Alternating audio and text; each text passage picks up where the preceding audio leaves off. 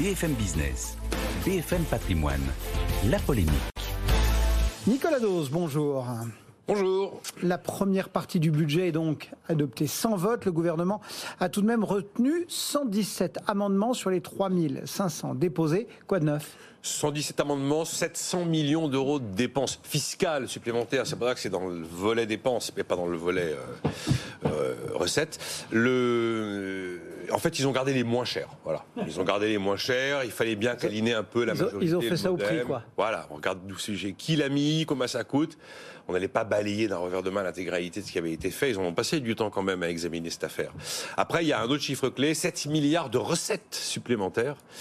Et, euh, et, oui, non, c'est le volet recettes, là, on est bien d'accord. J'ai, depuis tout à l'heure, je doutais, je doutais c'est pour ça que je perdais le fil du reste. Euh, parce que euh, les super profits paieront. 7 milliards de plus, ce qui fait qu'en théorie, le déficit public ne devrait pas être de 5, mais de 4,7. En fait, ils vont le laisser à 5, parce qu'ils savent qu'il va falloir faire un bouclier entreprise. Il devrait pas normalement, il ne devait pas y avoir de bouclier entreprise, mais il y aura bien quelque chose. La grande nouveauté quand même du budget que l'on vit cette année par rapport à ceux des années précédentes, c'est que c'est fini les taux zéro, Fini ah bah, les taux négatifs, fini la dette gratos. Maintenant, tout ça a un coût. Il y a un, il y a un côté gueule de bois avec un retour à la réalité. Et il faut quand même bien voir que l'État, si on cumule 2021 à 2023, aura quand même aligné 100 milliards d'euros pour apaiser le pouvoir, enfin, pour éviter le choc de pouvoir d'achat. Mais la nouveauté, c'est que maintenant, ça coûte de l'argent. Sur ces euh, millions 700, là, qu'est-ce qu'il faut retenir? Principalement des mesures pour les ménages. D'abord, le crédit d'impôt pour la garde d'enfants d'un enfant de moins de 6 ans passe de 2300 à 3500 euros par an et par enfant. Le plafond d'exonération du ticket restaurant est monté à 13 euros, donc la partie exonérée de, d'impôts, de fiscalité.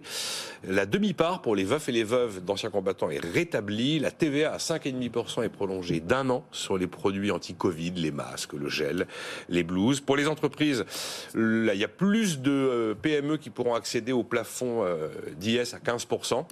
En tout cas, l'IS à 15%, le plafond passe de 38 120 euros de profit à 42 500 euros de profit. Plus d'entreprises seront éligibles à cet impôt sur les sociétés réduits. Les jets privés eh oui, les jets privés, ce qu'on appelle le taux d'assises euh, réduit a été supprimé. En fait, c'est un héritage de l'après-guerre où effectivement le kérosène bénéficiait d'un avantage fiscal. Eh ben, cet avantage fiscal pour les jets privés est supprimé. Et puis enfin, les collectivités locales se sont bien battues. Elles ont obtenu, euh, notamment grâce au LR, 320 millions d'euros de dotation supplémentaire pour l'année 2023. Voilà comment on a les, les 700 millions d'euros. Et donc finalement, il y a une taxe sur les super profits. Alors oui, c'est pas une taxe, ça revient au même, mais effectivement, on est passé par la captation de la rente dont on avait déjà parlé c'est-à-dire passer un certain prix de rentabilité du mégawattheure. Dans les contrats, il est prévu que, c'est considéré comme une rente inframarginale, et on est quand même sur un montant de 7 milliards d'euros. Mais ça n'est pas un outil fiscal, c'était ce qu'on voulait éviter. En fait, c'est une solution proposée par l'Europe qui a été adoptée par les autres États. À l'inverse, il n'y aura pas de taxation des super dividendes. C'est le Modem qui avait glissé un amendement pour taxer les super dividendes, mais ça ciblait des entreprises françaises. Ce qui fait que là, on est dans, dans, une émission dédiée au patrimoine. Moi, je suis un investisseur rationnel. Ben, je vends mon Danone, euh, je vends mon, mon, mon Sagobain, et puis je vais acheter de l'Amazon et du Siemens. Voilà. Donc c'était juste une idée pénalisant les intérêts de la France. Donc ça a été retoqué euh, dans les amendements qui ont été conservés. Au final, on peut dire qu'avec ce 49.3, on évite le, dérapage? Ah ben heureusement, heureusement que ce 49.3 est utilisable sans limite quand c'est un texte budgétaire. Parce que moi, j'ai bien entendu, si vous voulez, les grands mots de certains partis sur la nécessité de maîtriser la dépense publique, d'entamer le désendettement de la France. Enfin, on voit que dans les faits, c'est systématiquement le déficit qu'on vient chercher et on, appuie sur la dépense. Si on avait gardé l'intégralité des amendements qui ne portent que sur un tiers de cette partie 1, un tiers, parce qu'on n'est pas allé jusqu'au bout de l'examen, le 49.3 a été sorti. On n'était pas sur 700 millions d'euros, on était sur 8 milliards d'euros tout de même. Donc je veux bien entendre les grandes promesses et les, grandes bonnes intentions, mais ça reste, euh, je dépense donc je suis.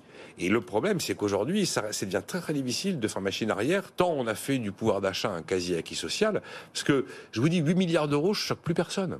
Il y a 10 ans, je disais 700 euh, millions d'euros, on commençait à considérer que c'était une somme. Je suis persuadé qu'au début, là, les gens qui m'ont dit 700 millions, oh, oui, 700 millions, ça fait en fait, c'est quand même beaucoup d'argent. Et donc, on a un peu perdu la, notion des chiffres et des, et des échelles que peuvent représenter ces dépenses publiques. Merci beaucoup, Nicolas. Nicolas Dose pour la polémique du jour.